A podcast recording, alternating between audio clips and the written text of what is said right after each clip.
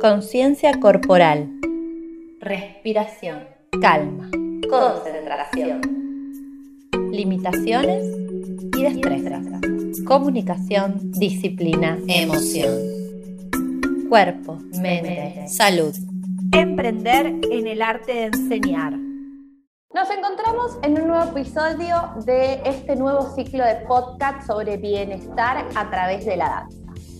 A lo largo de este ciclo nos visitarán distintos profesionales con quienes hablaremos de esos aspectos intrínsecos de la danza o de la actividad física de los que no se conoce tanto. A través de Dance With Me le ponemos voz a todo eso que nos hace bien y que queremos compartir para quien también quiera estar bien. Hoy nos acompaña Isabel Ocampo, profesora de yoga, mamá, mujer emprendedora y apasionada por todo lo que hace. Hola Isabel, ¿cómo estás? Hola María, bueno, primero agradecerte este hermoso espacio, la verdad que es súper lindo para cualquier persona que pueda escuchar distintas voces, es, es un hermoso espacio y te agradezco un montón el haberme invitado. Así que gracias. Muy bien, muy bien. Muchas gracias por estar aquí conmigo, porque, bueno, nada, nos vas a hablar de temas súper importantes y riquísimos, un tema clave para mí, que es la respiración, acción por la cual, además de conseguir múltiples beneficios, vamos a poder enfocar nuestra concentración y la conciencia corporal. Así que yo encantada de poder estar intercambiando reflexiones sobre esto. Así que mil gracias por haber dicho sí a esta propuesta. Bueno, muy bien. Para comenzar, me gustaría que nos hables un poquito del concepto de la respiración, el porqué de su correcta utilización, en qué nos beneficia, no solo en el momento de hacer un ejercicio, sino además en nuestra vida cotidiana. Bien. La respiración yo creo que es todo, realmente. Porque a través de, la respiración y el oxígeno lo que hacemos es ingresar energía en nuestro cuerpo. ¿sí? Entonces, la manera en que la ingresamos, la retenemos y luego exhalamos, todo ese proceso, está buenísimo tener un poco más de conciencia y saber la manera más apropiada que nos puede ayudar, no solo en ejercicio, sino en la vida diaria. ¿no? Cuando nosotros inhalamos ¿sí? y, obtenemos esta energía, siempre deberíamos, me gusta ir a, casos prácticos, exhalar el doble de tiempo de lo que inhalamos, por ejemplo. ¿no? Y si nos ponemos a observarnos y evaluar cómo lo estamos haciendo, generalmente exhalamos mucho menos cantidad de lo que inhalamos. Entonces ya desde ahí nos ayudamos muchísimo para eliminar mucho más el dióxido de carbono y toxinas y todo. Entonces, eh, esa es una linda práctica para hacer en cualquier momento del día. Paralelamente a esto, también eh, en lo que es el movimiento y la fuerza y todo lo que utilicemos, ¿no? Cuando hacemos fuerza en algún movimiento, tenemos la opción de retener el aire, por ejemplo. Inhalar, hago el movimiento reteniendo el aire y eso me va a generar que pueda tener una mayor fuerza, una mayor concentración en, en el movimiento y luego exhalo. Entonces, de distintas maneras nos podemos recontra beneficiar, incluso observar cómo estoy respirando, sentarnos un ratito a ver cómo estoy respirando o parar a mitad del día, ¿sí? Porque cuando uno está ansioso, con muchos pensamientos o generalmente, casi siempre estamos respirando solo en la zona del pecho y cortito, ¿no? Súper fácil lo que tenemos que tratar de hacer es empezar a llevar ese aire más hacia abajo, hacia la zona del abdomen. Y automáticamente cuando hagamos eso, las pulsaciones van a empezar a bajar y esos pensamientos que están dando vueltas van a empezar a calmar. Entonces son pequeñas estrategias que en lo diario nos pueden ayudar. Excelente, genial. El yoga es una práctica milenaria. Es una práctica que conecta el cuerpo, la respiración, la mente. ¿Cómo es que una buena práctica de esta actividad puede lograr una buena conciencia corporal y por ende una mejora en nuestra salud física y mental? Bien, bueno, partamos de que el yoga es educación espiritual, ¿sí? Y esto no tiene nada que ver con religiosidad, nuestro espíritu. Y lo que hace el yoga básicamente es integrar los tres planos, el físico, el mental y el espiritual. Y además, una vez que une esos, también unirnos con el universo, el todo, Dios o con quien cada uno crea más, más arriba o más allá. ¿sí? Me gustaría contarte esto. Nosotros, para entender esto, tenemos que saber que está todo, todo conectado. ¿sí? El músculo es la parte física de una emoción. ¿sí? Y este músculo, la energía que atesora ahí adentro, es la parte espiritual. Con lo cual, con la práctica, lo que hacemos, flexibilizando los músculos, en realidad lo que estamos haciendo es además romper esas corazas emocionales que nos hacen luego también aflojar la parte espiritual de algo que quizás nos hacía sentir mal y no lo sabemos si está en lo físico. Entonces, es un todo, es como una excusa el movimiento. El yoga tiene muchas, muchos métodos y muchas técnicas, ¿sí? El asana yoga, que asana es postura, es como una excusa para movilizar el cuerpo y llegar mucho más profundo. ¿Sí? Se puede practicar yoga únicamente meditando, únicamente con técnicas de concentración, con técnicas solo de respiración. Pero bueno, ¿Cómo nos va ayudando, me preguntaste, en nuestra vida diaria? Justamente esto, ¿no? Ir movilizando y tomar conciencia de las emociones. Y entonces, al tomar conciencia de que tengo esta emoción ahí arraigada, y poder dejarla fluir, y lo puedo hacer a través del movimiento, uno va tomando esa conciencia. Cuando escuchamos esto de tomar conciencia o no, o no estar inconsciente, ¿qué sería? ¿no? Como estar atento y, prestar atención un poco más, y no es algo que pasa sin que me dé cuenta, sino me estoy dando cuenta, en palabras más coloquiales. Excelente, totalmente de acuerdo. Quiero rescatar de acá, hacer como tres conceptos hasta ahora que estamos conversando, ¿no? Respiración, concentración, conciencia. Y esto último que dijiste vos, ¿no? No es que estoy inconsciente, al contrario, me estoy dando cuenta de lo que está pasando, me estoy escuchando, estoy eh, prestando atención. Me parece que es re importante destacar esto, justamente hoy en día, en una era en donde todo el tiempo estamos dispersos, ¿no? Que el, consumo de las redes sociales, que el consumo de la televisión, que el exceso de trabajo, que, bueno, ni hablar, época de pandemia, y nos dejamos mucho de lado y dejamos de lado exactamente eso, prestarnos atención a nosotros y, ¿por qué no? También al resto, ¿no? A lo que nos rodea, porque siempre existe esa frase, ¿no? Que si uno se siente bien hace sentir mal al prójimo, mal no, bien, bien al prójimo, y me parece que realmente es cierto y hay que empezar a darle un poquito más de atención a eso. Que existen prácticas como por ejemplo el yoga que nos pueden facilitar lograr todas esas otras acciones, me parece que está súper bueno poder darlo a conocer. Mucha gente lo confunde, como vos decís, que solamente es la parte de meditar y, y demás, y se olvida que en verdad tiene un montón de contenido que te puede ayudar con muchísimas cosas. ¿Y por qué no el meditar? Como vos decís, no es que no nos vamos a estar dando cuenta de lo que pasa, al contrario, son herramientas y recursos que nos van a ayudar justamente a eso, a darnos cuenta qué es lo que nos está pasando. ¿no?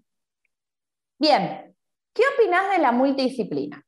Es decir, de que una persona puede incorporar en su vida distintas disciplinas y hábitos que le permitan lograr un bienestar a largo plazo.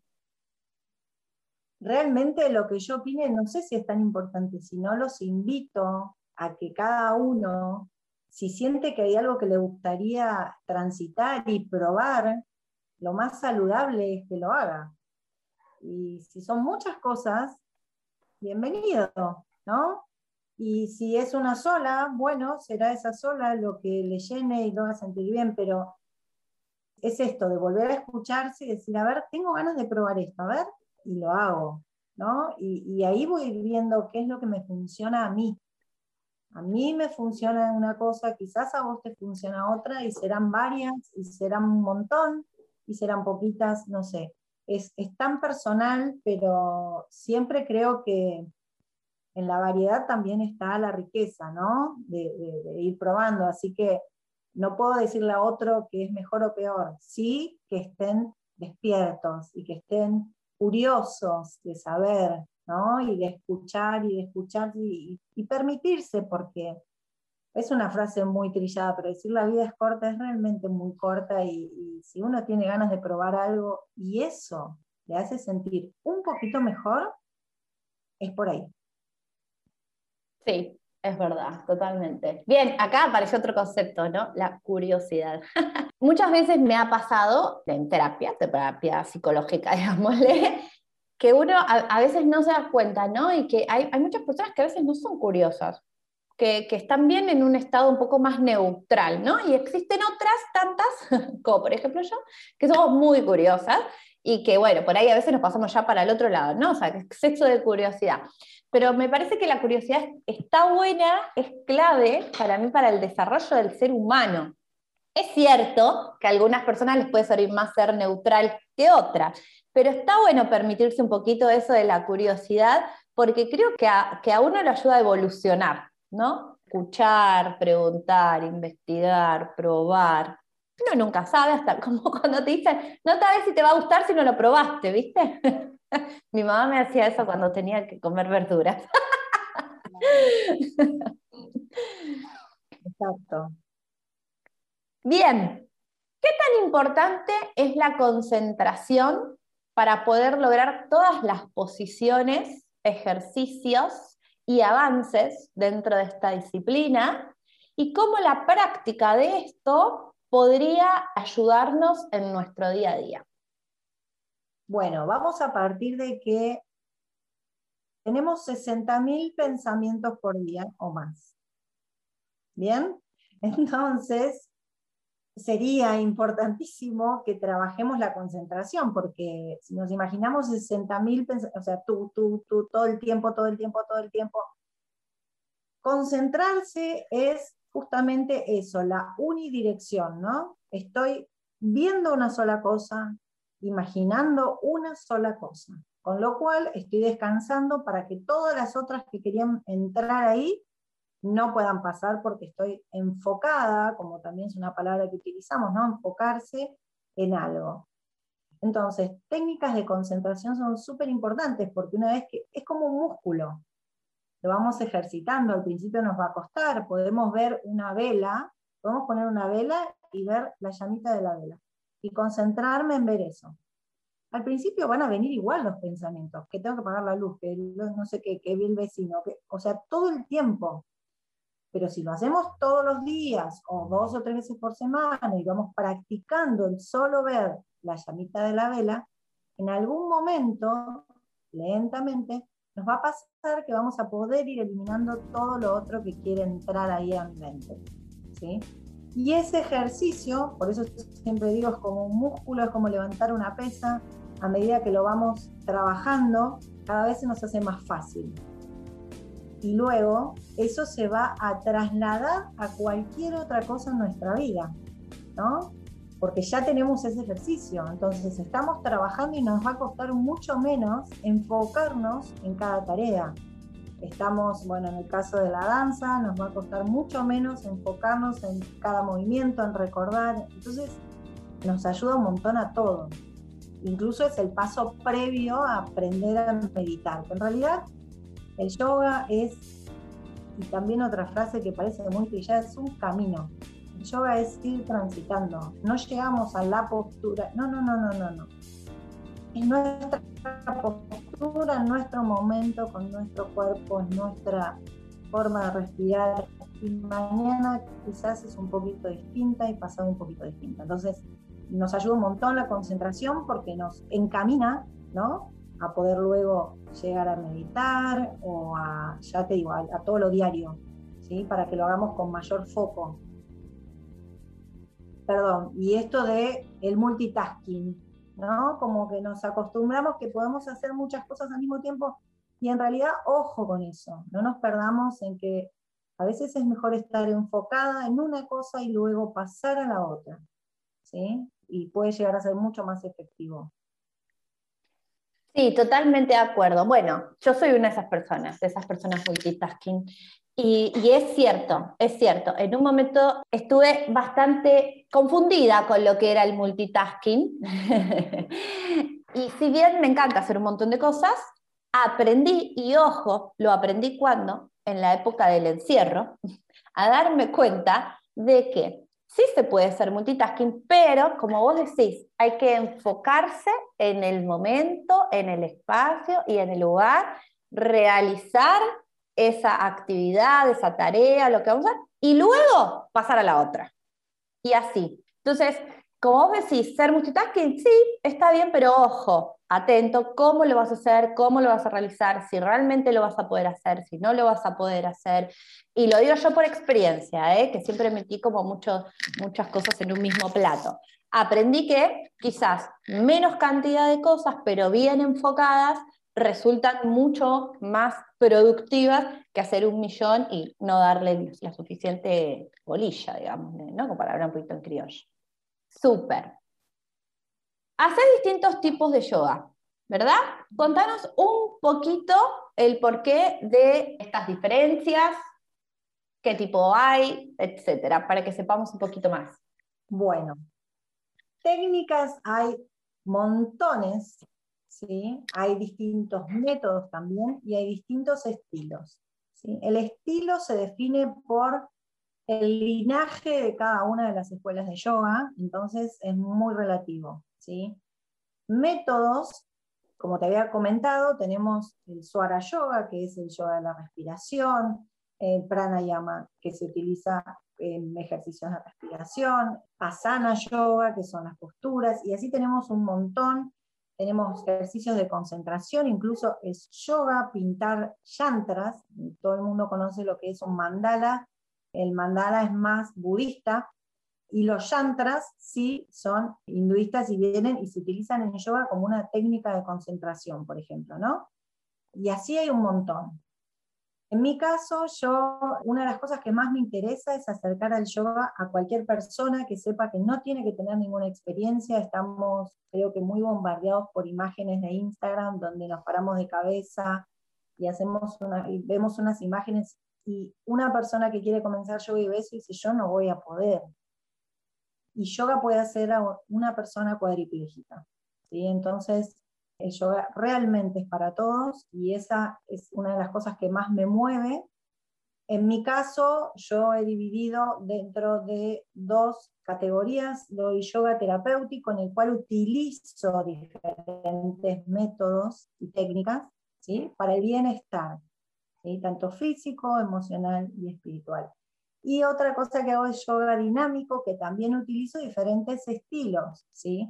Power yoga, yoga flow, que vienen a hacer pasar de una postura a la otra, ¿sí? sin mucho tiempo, y con la respiración, esto que hablábamos en un principio, inhalo, retengo, paso a la postura, exhalo, inhalo, retengo, paso a la otra, es fluido, una tras de otra.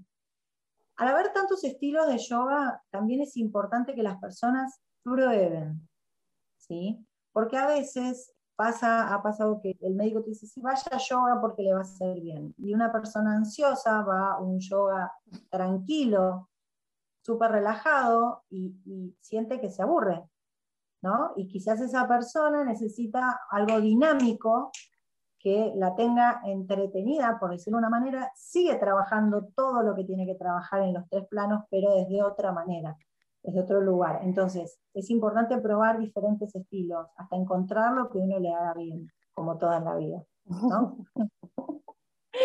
Totalmente, súper explícito. También hay, hay yoga para niños, ¿no? ¿Cómo, ¿Cómo es eso? a mí me llama súper la atención, me encanta, me parece súper interesante. no sé si está tan popularizado, ¿no? Como que no es muy común que se conozca tanta actividad para los niños en el yoga. Bueno, mira, qué bueno que, lo preguntás porque amo, te cuento que además del profesorado de yoga integral, tengo una especialización, estudié yoga para niños, para niños con discapacidad y también para embarazadas.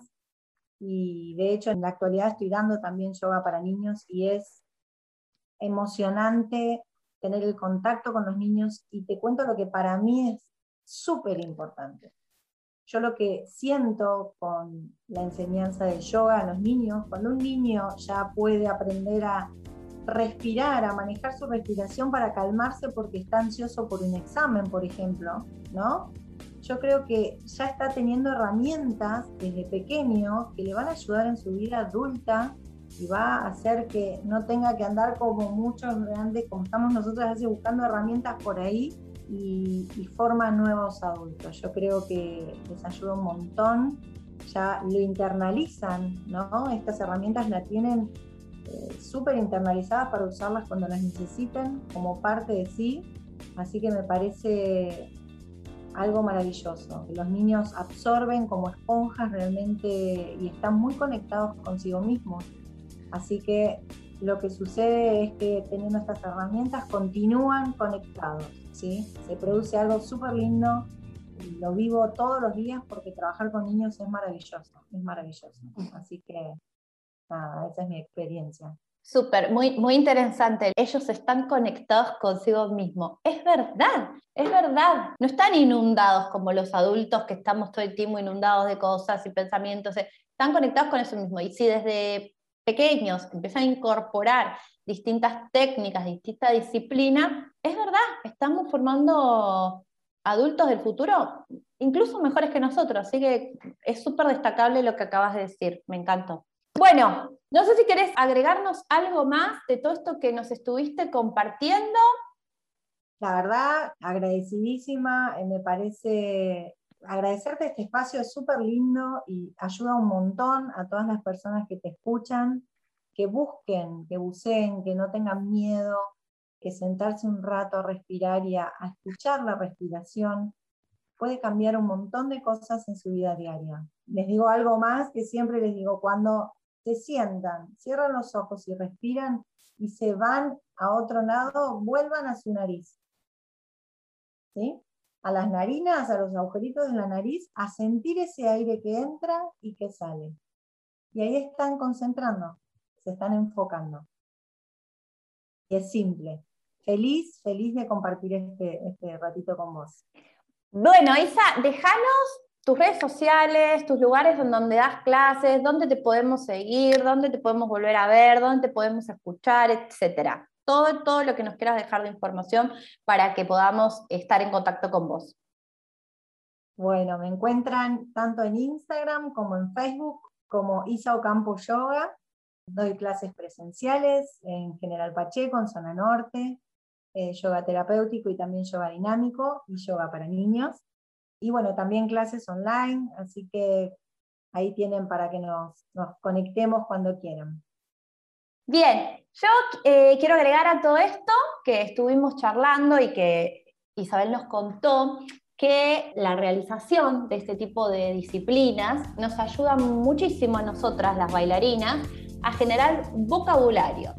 Y con vocabulario no me refiero solamente al técnico, sino a la capacidad de expresarnos, de comprender los movimientos, de conocer nuestro cuerpo, de poder ese, entre comillas, darle órdenes a nuestro cerebro, comprender en cada momento qué parte de nuestro cuerpo estamos usando, dónde nos sentimos más cómodas o menos cómodas, dónde tenemos que esforzarnos más, generar nuevos desafíos. Bueno, un montón de información con, muchas técnicas que se pueden obtener justamente, como nos comentaba Isabel, del yoga. Así que yo también te agradezco tu presencia, tu colaboración fue súper enriquecedor todo. Y las invito y los invito a que nos sigan escuchando a lo largo de este ciclo, porque vamos a estar trabajando con otros profesionales también y por supuesto este año, este ciclo va a estar basado mucho más en lo que es el bienestar a través de no solo la danza, sino también de otras disciplinas. Así que nos vemos en el siguiente episodio. Gracias Isa, un beso gigante y bueno, nos vemos cuando nos veamos, en verdad nos vamos a escuchar, así que mejor escúchennos. Gracias. Te invito a que visites mi página web www.mariadalandanzas.com y a través de ellas puedas tener contacto conmigo en mis redes sociales y también en las redes sociales de mi escuela y de mi plataforma e-learning para que te enteres de las novedades y de todos los cursos que tenemos disponibles para formar bailarinas y bailarines en todo el mundo.